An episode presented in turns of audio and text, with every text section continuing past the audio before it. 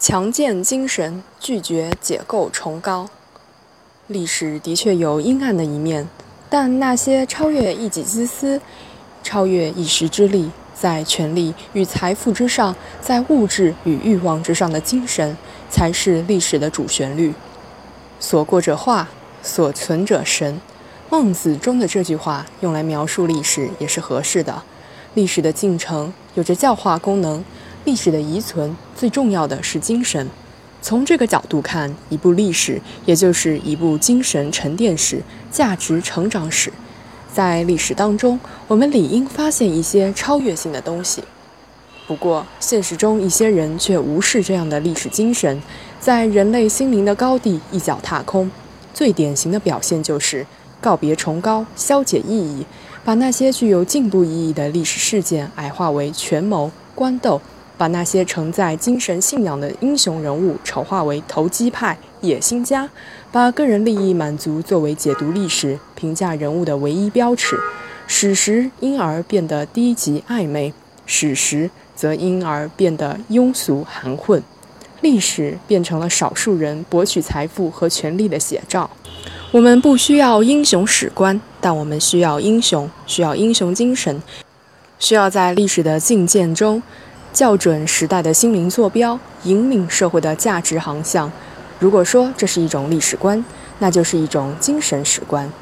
那些视国家民族牺牲为追求升官发财却站错了队、运气不好者，那些以己夺人认为英雄都是傻子、没有典型意义者。那些以短期利益、局部利益为标准，认为近代史就是党派斗争史者，都应该扪心一问：我们应该从历史中发现些什么，学习些什么，汲取些什么？当过去不再照亮未来，人心将在黑暗中徘徊。要点亮历史的火炬，说到底，还需要我们自己从历史中去总结教训，发现规律。把历史异化为蝇营狗苟的厚黑学，勾心斗角的权谋术，从历史中打捞的是残渣而不是精华，汲取的是糟粕而不是养分，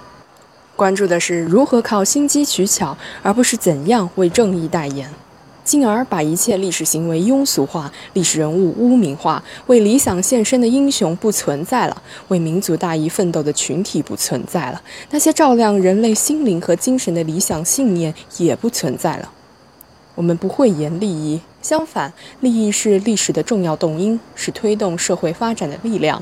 不过，如果把利益视为少数人对权力和财富的获取，就很难免戴上个人利益的有色眼镜，分析一切。在很大程度上，这样的历史观也是现实的投射。在现代商业社会的冲击、消费主义的洗礼下，在消费优先、物质至上的步步紧逼下，一些人惯常以金夺骨、以己夺人，让理想、信仰、道德这些美好的德性在历史认知中步步退却，却看不到在个人之上还有国家、民族乃至人类。因而形成了荣辱颠倒、是非迷失的观历史观。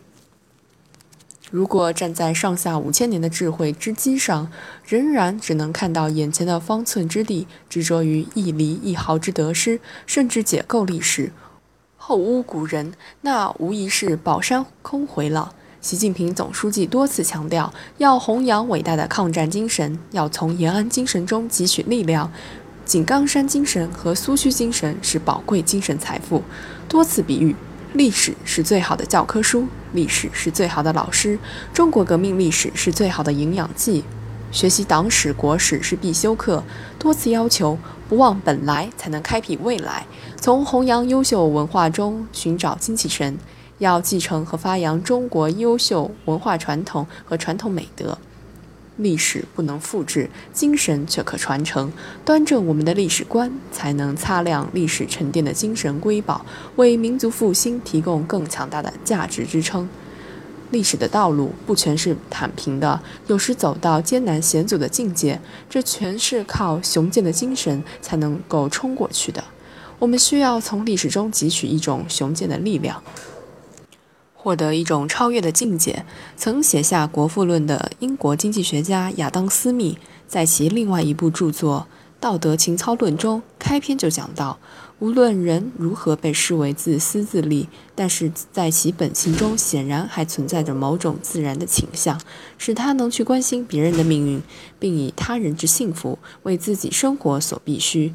历史的确有阴暗的一面，但那些超越一己自私、超越一时之力，在权力与财富之上，在物质与欲望之上的精神，才是历史的主旋律。而这些。也正是我们应该传承发扬，并使之在历史长河中奔流不息的精神洪流。